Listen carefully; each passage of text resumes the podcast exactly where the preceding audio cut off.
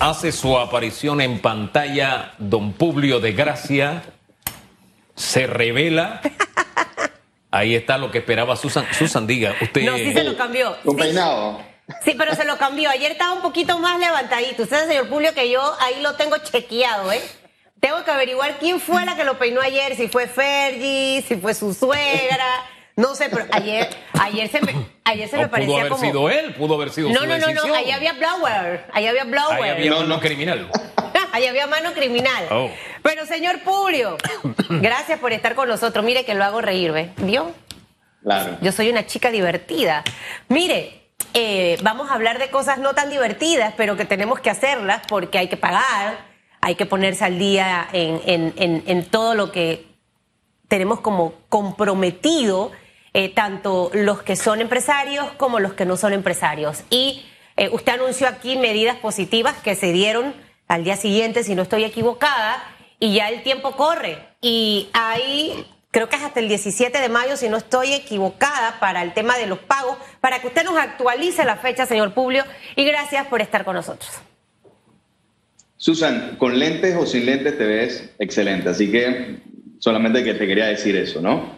Eh, el 17 de mayo es la fecha, como le di la exclusiva en ese momento a ustedes en ECO, eh, cuando tomamos inmediatamente la decisión de extender la presentación de la declaración de rentas eh, del año 2020, que debía ser cumplida hasta el 31 de marzo, la extendimos hasta el 17 de mayo. El señor presidente Cortizo, eh, tomando en consideración la situación de inicio de año, donde la mayoría de las actividades comerciales en las principales eh, provincias del país fueron suspendidas por el COVID-19, se extendió hasta el 17 de mayo. Así que este lunes próximo es el último día para presentar y cumplir con la obligación de la declaración de renta.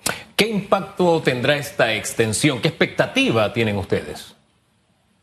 Mira, la expectativa es que más contribuyentes que no han podido cumplir o no pudieron cumplir a la fecha que establece el Código Fiscal para presentar y pagar la declaración de renta lo puedan hacer sin intereses, recargos y multas. Hay que recordar además, Hugo, que nos encontramos en una amnistía tributaria de todas las obligaciones tributarias que no se han podido cumplir, no se pudieron cumplir hasta el 31 de enero del año 2021. Por lo tanto, eh, si el contribuyente en esta ocasión no aprovecha la extensión que se dio hasta el 17 de mayo, entraría en, eh, en pagar intereses, recargos y multas. ¿Cómo cuánto pagaría ese, ese, ese recargo? Y para que la gente también no se esperance que va a haber una extensión. O sea, ya esta es una extensión que se dio. Y, y si no lo hace, ¿de cuánto más o menos sería el recargo? Porque sé que hay recargo por el aviso de operaciones, eh, para que nos explique esa parte. Mira, Susan, eh, el recargo es el que contempla la ley. A veces, eh, te pongo ahora más el concepto, que los recargos, intereses y multas que tiene la Dirección General de Ingresos son más altos que de los, que de los bancos en cuanto son a los intereses que cobran. Así que eh, tendría un impacto importante. Eh, sé, que, sé que no es una noticia eh, eh, agradable decirla, pero nosotros como Estado creemos que la situación en Panamá, la actividad económica ya ha iniciado de una manera casi sostenida eh, gracias a las medidas de bioseguridad. Eh, nosotros lo que estamos impulsando es el cumplimiento voluntario, así como Susan, Hugo han podido cumplir con sus obligaciones. Sabemos que muchos contribuyentes van a poder y han aprovechado casi un mes y medio de la extensión que le dimos, ya que lo hicimos, como te mencioné, producto de que los primeros días de enero estuvimos cerrados y creemos que junto a sus contadores la mayoría de los ciudadanos pueden cumplir sus obligaciones. En este momento hay un importante número de contribuyentes que aún no han cumplido su obligación de presentar. Sabemos que los contadores están trabajando a toda marcha, a toda máquina, mejor dicho, y, sabemos y tenemos esperanza que, que no va a ser necesario ni una extensión. Es más, creo que hemos dado lo justo y creemos que el 17 de mayo es una fecha para recibir ya la presentación de las declaraciones de renta de todos los contribuyentes. ¿Cómo marcha la recaudación al sol de hoy? Hugo, si me preguntas cómo, y la pregunta es, ¿cómo marcha la recaudación comparado al presupuesto del año 2021? Nos encontramos en un superávit. ¿Qué significa un superávit? Que estamos por encima de lo presupuestado. Pero siempre tenemos que recordar las palabras de eh, don Carlos González en la Comisión de Presupuesto de la Asamblea Nacional de Diputados cuando a pregunta también de ustedes, los periodistas, cómo desarrollaron ese presupuesto, cómo se contemplaba, él mencionó que es un presupuesto moderado, considerando que el presupuesto se redactó, se preparó eh, a finales del año pasado en una situación donde no había un panorama claro sobre el tema de las vacunas, donde no sabíamos cómo íbamos a abordar el año 2021, por lo tanto, el presupuesto fue moderado. Por lo tanto, en este momento, gracias a la medida de bioseguridad y el cumplimiento de todos los panameños, nos encontramos con un superávit por encima del presupuesto en cuanto a la recaudación en la mayoría de los impuestos. Si comparamos al año pasado, está también por encima, pero Hugo, como lo he mencionado, todavía estamos lejos de eh, los ingresos comparados a antes de la pandemia. ¿Nos da ese margen de superávit que tenemos, por favor? No, definitivamente necesitamos recaudar más. Eh, y yo tengo que ser muy sincero, nosotros aquí, como siempre ha dicho el presidente Cortizo, es que mejor una verdad amarga que una mentira dulce. Nos queda todavía retos importantes. El ministro Alexander eh, lo ha mencionado en, recientemente, que el año 2020, el año 2021 son años muy difíciles todavía. Vamos a depender de eh, eh, cómo avanza la pandemia, cómo avanza el proceso de vacunación, cómo también la economía comienza a recuperarse, cómo el gobierno puede seguir apoyando a las micro, pequeñas, medianas empresas que son fundamentales para la reactivación, como sectores como el turismo, que todavía siguen impactados y probablemente van a seguir impactados producto de la movilidad de turistas a nivel de todo el mundo. Tenemos retos importantes, eh, pero Hugo, hay que ser positivos. Las diferentes calificadoras, eh, instituciones internacionales marcan a Panamá como el país que más va a crecer en la región este año. Eso es un, impulso importante. Panamá mantiene, si uno ve a, nivel regional, eh, oportunidades grandes, una estabilidad importante y al final eso nos va a garantizar, Dios mediante, mayores ingresos, producto que la economía va a reactivarse y obviamente vamos a poder recaudar mejor. Creo que son muy buenas noticias, pero para que sigamos creciendo y que la plata se siga moviendo, señor Publio, la gente tiene que pagar. El tema de los impuestos, o sea, no estamos tan tan mal, pero tampoco estamos bien, lo que eh, conlleva que tenemos que seguir impulsando el tema de la recaudación. Le preguntábamos ayer al viceministro de Desarrollo Agropecuario con respecto al tema del plan solidario, ¿de dónde sale ese dinero para poder depositar vale digital, las bolsas solidarias, los bonos solidarios físicos y toda esa ayuda que se está dando, la compra, por ejemplo, de las vacunas, eh, el, poder obviamente hacerle frente a las necesidades que tiene nuestro sistema de salud, es de la recaudación de impuestos. Y creo que esta parte es fundamental eh, profundizarlo un poquito, señor Publio, porque hemos estado por un año, y cuando digo hemos estado, el Estado ha estado por un año haciéndole frente a muchos compromisos. Eh, va a alcanzar la plata, sabemos que van a ser años complicados, o sea, ¿cuánto hay que acelerar esa recaudación sin hablar de aumento en el pago de impuestos? Eh, que creo que son dos cosas importantes para diferenciarlas. Susan, y reitero, y lo ha hecho el presidente Cortizo, nosotros no tenemos contemplado un aumento de impuestos, principalmente el 7% que impacta eh, directamente a la clase trabajadora y consumidora en el país. Actualmente eso no se encuentra eh, en revisión y eso hay que dejarlo claro de que a diferencia de otros países que han tomado estas iniciativas, Panamá, como lo hemos hablado anteriormente, ha reducido el impuesto para las micro, pequeñas y medianas empresas y otras medidas de alivio tributario. Como lo bien lo acaba de decir Susan también, Panamá tiene un gasto eh, social principalmente bastante elevado, no solamente los 1.600 millones de dólares en subsidios antes de la pandemia, sino también el subsidio importante durante eh, esta situación de COVID-19, que es el Plan Panamá Solidario, que ha garantizado, además usan una paz social, ha garantizado que las personas que han sido impactadas económicamente por suspensión de contratos, entre otros, puedan tener por lo menos un alivio a través del, Panamá, del Plan Panamá Solidario. En estos momentos, el día de ayer, eh, se activó nuevamente el vale digital para más de 600 mil panameños que han podido recibir este vale. Pero Susan, también hay que ser muy sincero. El gasto en producto, el producto del Plan Panamá Solidario también debe ir poco a poco eh, eh, superándose, producto también de que el Ministerio de Trabajo recientemente mencionó que casi un 55% de los contratos han sido reactivados. Es un gasto social muy fuerte que no se tenía contemplado, que, con la recaudación no es suficiente y es por eso que el ministro Alexander ha tenido, lo ha mencionado varias veces, que es por eso que hemos tenido que lograr eh, obtener eh, eh, préstamos internacionales para cumplir con las obligaciones con los ciudadanos y poder darle un alivio y también cumplir en la medida de lo posible con el pago de las vacunas, más de 100 millones en pago de vacunas, entre otros. Susan, tenemos retos importantes. Nosotros sí tenemos, como lo acabas de decir, mejorar la recaudación y eso se hace con el cumplimiento de las obligaciones que tiene el país. Los ciudadanos y contribuyentes tienen que cumplir la medida de lo posible. Somos empáticos, sabemos que la situación aún no está bien. Por eso nosotros impulsamos medidas de tributarios,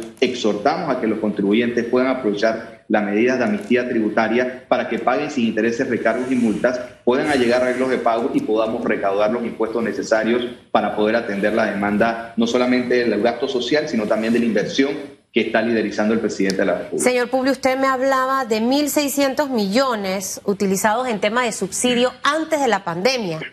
Sumemos ahora los millones utilizados en pandemia con bono, con vacuna. Obviamente nos hemos tenido que endeudar para poder hacerle frente a esto. Si hacemos un comparativo en las arcas del Estado, eh, los ingresos, los gastos, los costos, o sea, los numeritos están cuadrando porque esos préstamos también hay que pagarlos después. Como te dije, Susan, la recaudación aún no es suficiente para poder atender las demandas que tenemos actualmente. ¿Qué porcentaje, ah, lo interrumpo allí, en qué porcentaje estamos de recaudación para hacérsela más directo? O sea, ¿en qué porcentaje estamos y en dónde debemos estar para hacerle frente a todo lo que acabo de mencionar y que de seguro se me quedó algo ahí en el tintero? Eh, más porcentaje, Susan, eh, tenemos que, primero tenemos que salir de la pandemia. Por eso la vacuna es importante. Nosotros tenemos que ir paso a paso. Nosotros no es solamente Panamá, es el mundo. Panamá tiene quizás el privilegio de poder salir al mercado y pedir los préstamos para poder cumplir con eso. No es fácil para el Ministerio de Economía y Finanzas y el presidente Cortizo salir a pedir préstamos, pero son necesarios para poder atender la situación que vive el país. Y no podemos, no podemos desconectarnos de una realidad de que el, el gasto en este momento es clave para poder recuperarnos. Y es así como lo están haciendo la mayoría de los países, hasta por ejemplo en los hermanos países de los Estados Unidos, que está privilegiando el gasto, está gastando para poder reactivar su economía. Nosotros también vamos a, generar el gasto, tenemos que atender el gasto actualmente social para que las familias panameñas puedan obtenerlo. En este momento, Susan, hay más gastos que ingresos. Te lo pongo así de más sencillo. Actualmente tenemos más gastos el Ministerio de Economía y Finanzas, a través del liderazgo del ministro Alexander y apoyado por el presidente de la República, se han tomado desde el inicio de la pandemia recortes importantes en diferentes eh, acciones que pudiésemos estar impulsando o que se venían realizando. Tenemos que priorizar, privilegiar. Vivimos situaciones difíciles en estos momentos, pero no tengan la menor duda que nuestro principal motivo está en ver cómo salimos de esto y cómo recuperamos nuevamente el ritmo de crecimiento. Susan, y a todos los amigos televidentes. Tenemos que tener esperanza. No podemos tampoco abstraernos de una realidad que es la que estamos viviendo. Panamá tiene un buen momento, un momento que todos nos estamos cuidando, que los ingresos están mejorando, pero que todavía están lejos probablemente de las aspiraciones y de las necesidades que tiene el país. Pero todo se, actualmente con el escenario que tenemos, tenemos la posibilidad, Dios mediante, en los próximos siguientes 2022, 2023, de lograr recuperarnos y poder estar mejor. Pero eso lo tenemos que hacer en conjunto con las ideas de todos para poder avanzar. Al decirnos que hay más gastos que ingresos, se adelantó a la siguiente pregunta que le iba a hacer, porque estaba recordando que el ministro Alexander dijo las finanzas públicas están en rojo. Usted dice, bueno, tenemos un, superávit en la recaudación de acuerdo a los presupuestados. Le dije cuánto es el superávit, no nos ha dicho cuánto. Me gustaría que nos dijera cuánto ¿Y hasta cuándo es sostenible este sistema? Bueno, el superávit actualmente es alrededor de, si no me equivoco, de, de 12 millones de dólares, pero y te no, te quiero decir una cifra, porque hay diferentes tipos de impuestos. Acuérdate que aquí en la DGI cobramos el impuesto directo, impuesto de la renta, impuesto de inmueble, tenemos también el impuesto en el tema del ITBMS, lo que quiero decirte en pocas palabras que sostenidamente hemos mantenido un crecimiento en cuanto al presupuesto, reitero, un presupuesto moderado. También acuérdense que la Dirección del Ingreso es el ente que recauda impuestos. El Ministerio de Economía y Finanzas es el que se encarga de la política pública. Tenemos una situación, como la mencionó el ministro Alexander, de un déficit bastante alto en este momento, no solamente producto de la pandemia, venía en una situación complicada en gobiernos pasados, donde el gasto ya estaba superando lo que se estaba ahorrando. Y ya no solamente no podemos ahorrar en este momento, sino que tenemos un gasto mayor. Y eso hay que explicarle también a la ciudadanía. Y siempre agradecemos ustedes, a ustedes la oportunidad, porque muchas veces se piensa que solamente el gasto es en, en talento humano, es decir, en planilla del Estado. Hay que recordar que en la planilla del Estado también están médicos, policías, eh, maestros, en fin, muchas, muchas actividades que necesita el Estado brindarle a los ciudadanos. El gasto también está, como bien ustedes lo acaban de mencionar, que nosotros hemos tenido que gastar de más para poder contemplar algo que no teníamos contemplado ni ningún gobierno del mundo, que es el gasto social. Si uno revisa lo que recomienda el Fondo Monetario Internacional, el Banco Interamericano de Desarrollo y todas estas instituciones, Panamá ha hecho lo correcto ha privilegiado el gasto porque tenía que atender el tema social, tenía que privilegiar que la ciudadanía que se encontraba en una situación vulnerable, producto de la pandemia, teníamos que atenderla. Y eso ha garantizado, Hugo, que hoy en día Panamá se encuentre con una estabilidad importante y con un ritmo de crecimiento hacia arriba. Eso es clave y es importante decirlo. Que nos falta, Hugo, nos falta mucho. Que la situación económica aún se mantiene difícil, se mantiene difícil pero se encuentra dentro del liderazgo del ministro Alexander ya una acción para garantizar primero una contención del gasto, también reconocer la necesidad y ya se está haciendo y se ha hablado con las diferentes instituciones públicas para recortar algunas acciones que el presupuesto ya te tenía contemplado, pero ya el, el propio ministro a través del Consejo de Gabinete ha tenido que recortar en muchas entidades para poder atender y seguir atendiendo el plan de Panamá Solidario. Oiga, aquí entonces nos está dando la noticia. Viene contención de gasto en un gobierno que se ha caracterizado por gastar a manos llenas. La planilla se ha disparado, eh, una serie de gastos suntuarios no han sido recortados. O sea, estamos donde estamos no solamente porque sí es cierto, se ha dado una respuesta social. El gobierno no necesariamente ha manejado las finanzas públicas como buen padre de familia con carácter de ahorrar para que, para que nos podamos cubrir en medio de la necesidad. Por eso llamo la atención sobre esto. ¿Cuándo será el anuncio de esta contención de gastos? ¿Y en qué áreas específicamente? Sé que usted no maneja las políticas eh, eh, de las finanzas públicas, pero nos puede adelantar en qué áreas va a haber contención de gastos. Eh, el ministro Alexander ya ha mandado la señal y, me hago eco de eso. Igual en conversaciones que tenemos en el Ministerio de Economía y Finanzas se ha venido conversando, es parte de la estrategia también de recuperación económica. El gobierno nacional, y Hugo, Mira, no se trata de, defender eh, las acciones del gobierno, pero también tenemos que recordar que el gobierno también ha reducido sus gastos. Gastos principalmente en materia de planilla. Por ejemplo, aquí en la DGI, nosotros eh, desde inicio de la pandemia nos han, eh, cuando una persona sale por diferentes tipos de razones, la posición regularmente, en pocas palabras, se congela. Es decir, no se renueva a la persona, no se contrata a la persona. Eso es acción que desde el año pasado se viene realizando para contener el gasto de planilla. Sabemos que, y los números no lo mienten, que ha habido un aumento en la planilla, pero en la mayoría de eso hay que recordar, Hugo, que, y eso de alguna manera tenemos que decirlo, y sabemos que es parte del debate político-social que existe actualmente. Pero hay que recordar que muchos de, de los aumentos en planilla vienen de leyes especiales aprobadas en gobierno pasado. Y no estoy diciendo que eso no se, no se merezcan esos aumentos, estos funcionarios públicos son necesarios, pero eso es producto del el cumplimiento que tiene que atender este gobierno porque tenemos que ser responsables con los acuerdos de, los, de los, años anteriores. Igual el aumento de, contratar nuevas enfermeras, nuevos médicos, en fin. y no con eso te estoy, te, estoy evadiendo la responsabilidad que tenemos todos en el gobierno, cada uno como funcionario público, de ayudar a contener, de gastar menos. Pero también eso, Hugo, no es suficiente. No es suficiente porque todavía necesitamos mucho más ingresos. ¿Y qué estamos apostando?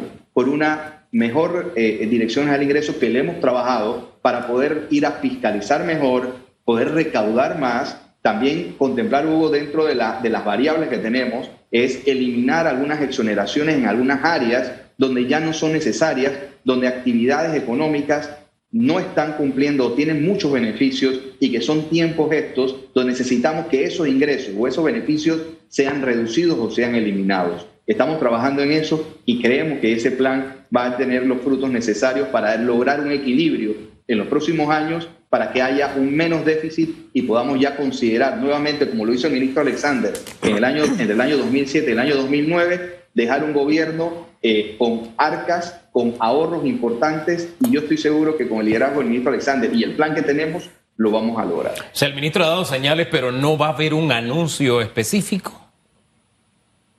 No te puedo decir si va a haber o no un anuncio, Hugo. Lo que sí te puedo decir es que las acciones se han venido dando poco a poco. Nosotros como funcionarios públicos, y lo, te lo puede decir cualquier funcionario, el ministro Alexander, eh, eh, que es el lideriza la, cartera de Economía y Finanzas, ha tomado decisiones importantes para el recorte de muchos eh, gastos en diferentes instituciones públicas y lo vamos a seguir haciendo. Nosotros tenemos que ser responsables, lo estamos haciendo, pero también, de alguna manera, también el gasto es muy necesario para poder reactivar muchas actividades que generan empleo. También existen diferentes temas que, que, están sobre la mesa, que se están discutiendo y que seguro van a ayudarnos a recaudar mejor. La gente a veces, y quiero que termine con un mensaje a la población, la gente a veces, usted suele escuchar mucho con nuestros impuestos, eh, se gastan la plata, eh, roban, eh, hay más gente contratada, la planilla estatal de hecho ha aumentado, pero al final hay, gastan demasiado, pero la política de gasto, el invertir es lo que va a permitir probablemente que la economía se pueda dinamizar. Me gustaría como ese mensaje por parte del, gobierno del señor Laurentino Cortizo a la población, eh, señor Publio, si se está cuidando cada centavo, eh, de lo que se está gastando en este momento, bien que se revise todo lo del gasto público, incluyendo planilla, pero sabe, porque esa sensación como de que sentir que mi plata me la roban y no la usan, y siento que caminar en la vida con ese tipo de pensamientos tampoco te permite avanzar. Y me gustaría que sea usted el que nos pueda dejar ese mensaje a la población esta mañana. Mire, Susan, indiferente en qué puesto estemos, si estamos en gobierno, estamos en la empresa privada, sean personas de oposición, de gobierno. Nosotros tenemos que siempre como ciudadanos estar pendientes y exigir, exigirnos, exigirnos a nosotros en este momento rendición de cuentas, transparencia, en qué se usan los dineros del Estado y el presidente Cortizo lo está haciendo de manera transparente y desde el uso de su partida discrecional lo hace transparentemente a diferencia que en el pasado, para ponerte un ejemplo. Entendemos que los ciudadanos, y más en estos momentos, se puedan sentir más, y utilizo la palabra ariscos, porque viven una situación difícil, donde esperan de nosotros una mayor responsabilidad.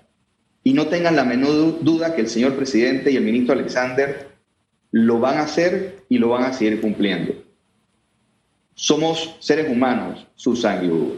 Algunas cosas probablemente nos hemos equivocado o nos equivocaremos, pero siempre lo hacemos pensando en el país con el compromiso de que más en estos tiempos tenemos que ser mucho más responsables. A veces nos, quedamos pensando, hoy, ¿qué pasaría si no hubiésemos tenido pandemia? ¿Qué hubiésemos hecho? La economía ya comenzaba antes de la pandemia a tener un mejor crecimiento, pero este es el destino que nos ha tocado. Y nosotros vamos a estar y seguiremos a la altura del destino que nos ha tocado y tenemos que mandar siempre el mensaje que los ciudadanos confíen en lo que estamos haciendo, pero esa confianza sabemos que es producto de nuestros actos.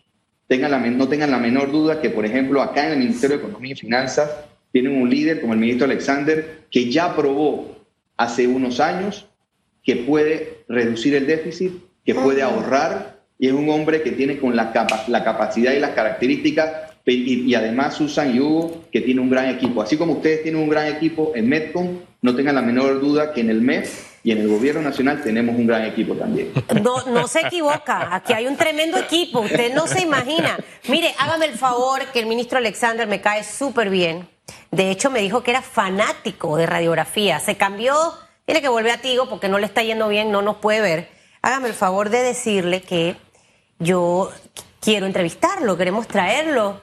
Eh, creo que va a ser interesante darle toda la hora completa para explicar muchas cosas que a veces la gente no entiende, ¿no? Eh, y creo que es importante empezar a, matar percepciones y, brindar mucha información. ¿Le parece, señor Publio? Y no se me vuelva a peinar como ayer, por el amor de Alá. Por favor, que yo sufrí. Yo quería ir a aplastarle ese cabello.